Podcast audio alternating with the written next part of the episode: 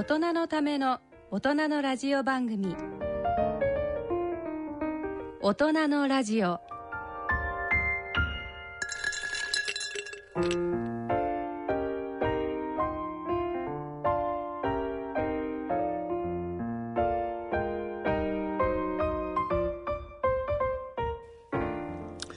皆さんご機嫌いかがでしょうか？立川楽長です。ご機嫌いかがでしょうか？篠崎直子です。この時間は笑いと健康をテーマにお送りしております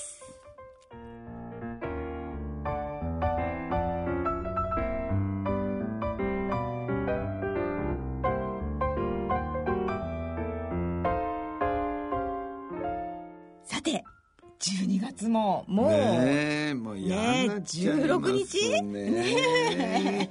半分、あと半月？そうでしょ、ねえ。でも今年終わっちゃうんですからね。やだね。やだねだってしょうがないけど。ねですよね。早いな。もうなんかねやり残したことがいっぱいあるようななんか感じですね、うん、というよりなんか何もしなかったんじゃないかみたいなね。本当ですよね。もうでも毎年ね同じですね、えー同じことをねもううもう終わるのかもう終わるのか。毎毎年思ってますもんね。ですよね。このままずっと行くんでしょうね きっとね。ちなみに楽人さん今日旭川から。そうなんですよ、ね寒かったですよ。マイナス5度だもんね。そうじゃ東京は暑い。もう来た途端暑くて暑くてね、もうみんな寒そうに歩いてるのにね私だけなんかね大汗かいてねうんなんだろうこの人。そうそう。でも旭川今年雪が多いんですよ。うん、あの降り始めがねは多かったらしくってね、もうずーっとね旭川はねあのゆ雪景色だったらしいですね。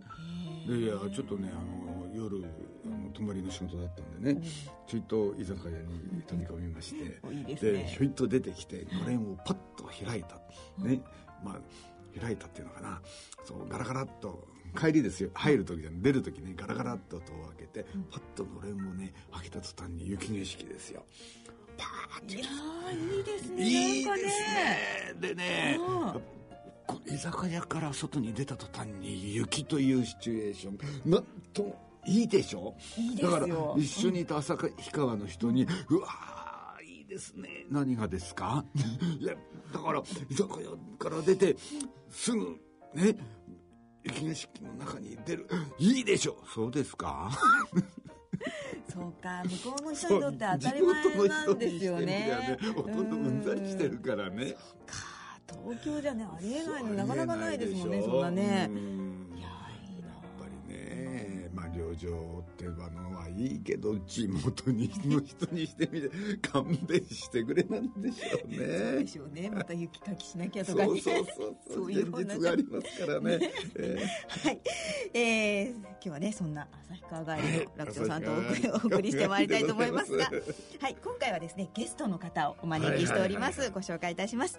えー半年ぶりのご出演となります、未来総合心理研究所代表で心理カウンセラーの岸井民恵さんです。よろしくお願いします。ろしくお願いします。前回はね新型うつについてねお話を伺ったんですけど、はい。えー、と岸井先生今回はパーソナリティ障害のことでお話しいただけるってことです。あ何なんですかこれ。パーソナリティ障害。皆さん。多分おなじみのない、はい。あの言葉だと思うんですけれども要するにそのまんまパーソナリティを日本語にすると人格。人人格障害。の障害。昔からよくね人格障害っていうのはよくね、はい。言葉自体はあったけども、はい。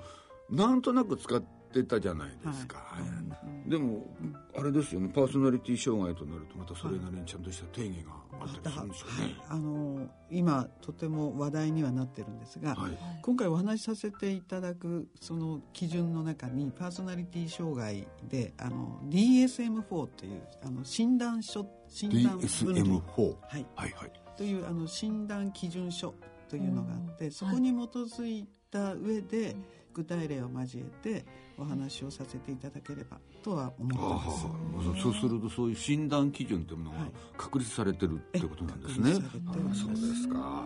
でパーソナリティ障害を、あの簡単にじゃあ何ですかっていうと要するにですね、えー生きづらい。生きづらい。生きづらい。生きづらい。私も生きづらい生きづらい。俺も生きづらい。なんかさこの話聞いてあ俺もってなんか聞いてる人みんな俺じゃことじゃねえかみたいな。俺だってそうだようーん。私だってっていうそれが顕著に現れていて要するに、まあ、人間として生まれていく、まあ、目標としては育っていく過程の中の目標は社会人としてあのご自分が、まあ、社会性を担っていくという目標があるという過程において生きづらさを感じているんですね。ね。社会の一員としてやっぱり適応していって、それなりの社会的な目標達成をすると、はい。これをまあ標準とした場合にはい。どうなんですかみたいなね、そうん。なんかももっとみんな聞いてる人落ち込んじゃったりする。ねそうですよね。まあでもね、これが診断基準に当てはまる場合のことですからね。ねそうですね、ああそこら辺のところ今日じっくりと伺いたいと思います。ね。はい。それでは大人のための大人のラジオを進めてまいります。大人のための大人のラジオ。この番組は野村証券ほか各社の提供でお送りします。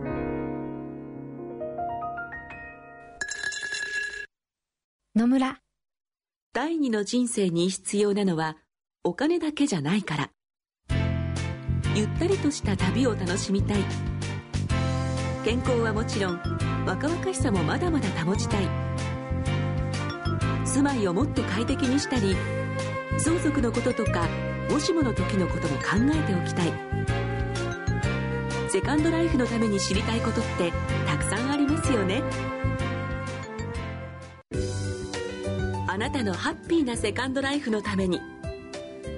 野村証券の本支店ではさまざまなスペシャリストを講師にお招きして野村のハッピーライフセミナーを開催しています。詳細はウェブで「野村のハッピーライフ」と検索してください。なお当セミナーではセミナーでご紹介する商品などの勧誘を行う場合があります。それの村に来てみ大人のための大人のラジオ。健康医学のコーナーです。大人のラジオ。今回はパーソナリティ障害について心理カウンセラーの岸井民恵さんをお迎えしてお送りしています。えーさっきの話じゃないんですけどやっぱりある程度の基準を超えると、まあ、障害っていう言葉がついてくるってことなんですけどもうんどどんな基準があるんでしょうかね。これまあいっぱいあるんでしょうけどもね。基本的にパーソナリティ障害の基準で大まかに言うとその個人が関わっている集団例えば、えー大人で言うと社会人企業にお勤めしているものが著しく偏った体験とか行動を要していたためにに集団が求めているルールですとか期待を損なっていくんですね。でそこでさまざまなトラブルを起こしていく。わかりやすく言うと社会性が損なわれている人たち。それはもうあの基準として、はいもう絶対的な基準なんですその診断基準というのはこういう方たちがこういうその、えー行動を起こしているこういうその障害的なものの考え方をしている人ははいあなたはパーソナリティ障害ですよという診断であって、じゃあ原因はどうかっていうのは診断書には明記されてる、あ初期には限らないってことそうかねその社会からね、ね具体的にはね。わかりやすく言うと、うん。反社会性人格障害、えー反社会性はいはい。はい例えば何ですか？えっ、とね何度もはい。同じ、えー逮捕をされる逮捕。逮捕お再再犯するってことですか？はあはあはあはあそれは犯罪犯罪者になってしまうということですね、例えば会社の中でね、あの勤めていらっしゃる方たくさんいらっしゃると思うんですけど、例えば会社の中でどんなトラブルを起こすんでしょうかね？あの特徴の一つに対人関係が持てない、モテない、はい、持てないというのは、他人にやけにべったりしてしまう人と、あとはまたその逆で他人と関係性を持たない。うんうんうん。喋らないとしゃべからないとか。一人で孤立して仕事をしてしまう、そうすると上司は仕事の成果が出ないので、やっぱり、まあ、怒るというか注意というか激しい怒りになりますよね、そうするとそれに耐えられなくって、あの会社を辞めてしまう。でそれを何度も何度も繰り返していって仕事は続けられない。よくあの例えば会社があって「おい飲みに行か!」なんてんで「えーえー俺いいよ」っていう人いるじゃないですか。ね俺いいよっていうところまではまあ正常ですよね。でもそれがあのあらゆる会社の中のことでえ常に孤立してきてそれが仕事に影響してくるとなるともうし今度は障害という言葉がついてくるっていうことなんですね。社会性を保てない、社会性を保てない。女性なんかではどんな具体的にはどんなことが起きてくるん女ですか？性の場合は依存性人格障害というタイプの方が多くて人に頼ってしがみつく。べったりしちゃう。べったり。でしがみついてあの見捨てられることの不安感が非常に強いでもそのべったりがご主人だったりすると結構良かったりすしないんですか？それはもう最初の蜜月ぐらいですね。最初。ああずっと続かない、はい。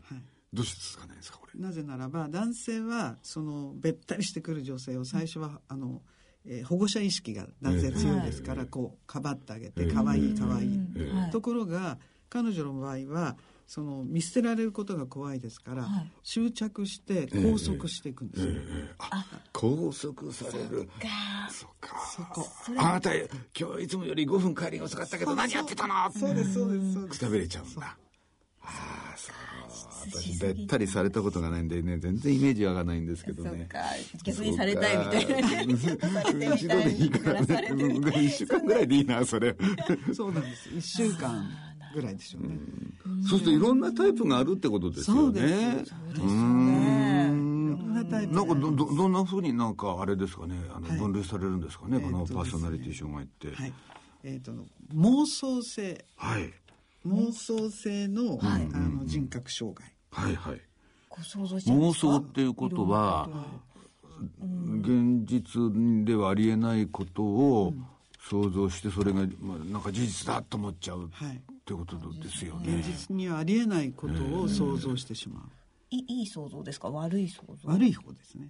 例えば女性の場合ですと彼は5分遅れるとええ。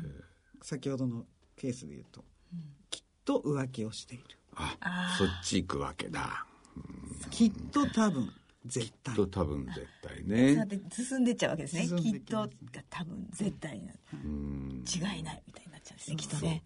浮気してるに違いない。たまんないねこれはね。たまんないですちょっとね。それも創生ですね。はいそれとあとあは？とシゾイド人格障害と言われてるんですがえこれは他人への関心が薄い孤立そうですね孤立してる方がいい関わらないでっていう関わらないいで。ほっといてちょうだい。ほっといてちょうだい。私もあなたには関わらないけど私のことも関わらないでみた他いな。人に関わりたくない。結構でもそういう人多いですね。ねいらっしゃいますよね。で孤立を好むんです。で社会性は育たない。あーそれが徹底してる感じなん徹ですかね底してます。まあそれはやっぱりあのそれで社会性が損なわれるところまで徹底しちゃうはい。っていう、そういうことなんですよね。なるほど。喜びを感じることをおあまり好まない。そうなんですか？はい。悲しみはどうなんですか？大好き。大好きでね、なんかそんななんかわかるような気がするね。悲しみは大好きだけど、なんだから悲劇のヒロインになるのすごくああ私ってかわいそうなのうん。やっぱり自分の世界の中に入っちゃえるんでしょうねきっとそういう人っていうのはね、い。う方と？あとまだあるんですか、はい、この A 群と言われているには、その先ほどの妄想性とシゾイドええ。ともう一つ失調型っていうのがあって、はい。はい。これはあの親密にやはりなれない。あともう一つ特徴なのは奇妙な行動とか、うんうん。それから魔術的な魔術的。魔術的な思考と出てきますよ。だんだんなんか、ねなんかだんだん難しくなる。だんだんうら占い的なうん。強烈なんですけれどもあの歩道を渡る時にはい。タイルがこう例えば敷いてあると、うん。1番目と3番目と6番目を通らないと私に悪いことが起きる、ああー子供の頃よくやったけどね。やってたんです。そのブロックをねこことここを歩こうとかね、まあ、でもそれで悪いことが起きるとは思わなかったんだけど、例えば何月何日に地震が来るかもしれないとか、そういうことをでも妄想の一種でしょこはいれも、、妄想よりももっと小さい頃からの現実感っていうか、うん1番と3番と5番渡んなきゃいけないのに6番渡っちゃったら、うん自分に変なことが起きたとか、はあっていう。そうするとそのつまりその人はずっと恐怖心にとらわれてるってことですよね、もうなんかジンクスレベルじゃないよね。ないですね。こうなっちゃうとね、そうするとそれがやっぱり他人にとっては奇妙な行動に移ったりとかね。それが A 軍なんですね、A 軍。はあじゃあ B 軍っていうのもあるわけなんですね、B 軍というのが先ほど申し上げた反社会性はいはいはい。人格障害、うん、あの何度も逮捕されちゃうってあれですね、法律を守らない、うん。まあそれはダメですよね、はい、よく人を騙しますね。ああそうですか。繰り返し嘘をつく。あの病識がないです。よくね、い、ますよ。あの嘘をつく人はね、で時々ねこんなバレバレのねすぐにバレるくせになんでこんな嘘つくんだろうっていう人いますよ。そうなんです、で仕事関係で言うとあの一貫してあの責任性を取らない。ああ責任取らない。取らないです。でなので仕事が安定してできない。それから他にも一つ B 軍では、はい。要はあのよく言われてます。境界性人格障害。はい。境界性。ボーダーボーダーというあの今本がたくさん出回ってはいるんですけれども、ええこの方たちも成人期早期20代超えて3子ぐらいに発症してしまうんですけど現実と想像の中で見捨てられ感が強い。先ほどの依存性の人格障害とちょっと似てますけど、非常にその今から言うその、えー何々障害っていうのはもうダブってるんですね。いくつも兼ねああまあお互いにねボーダーラインのものがあるんでしょうね、まあ必ずこう3つ4つはい。があの入り混じってうん人格障害ね。の形成されている場合が非常に多いです。で理想的なんですね。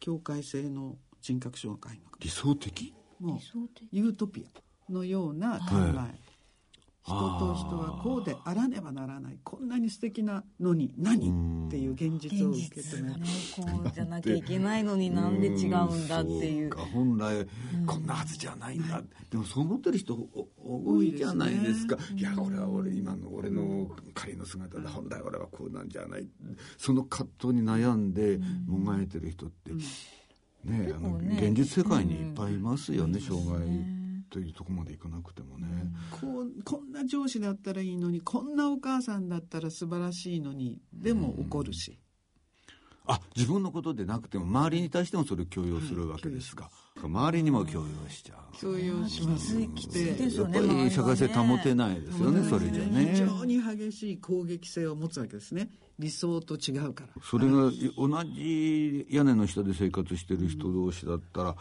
やっぱちょっとたまんないですよねこれね。ですよ。でほとんど人のせいにあなってしまいあまりこう内省できないっていうか。ああなるほど。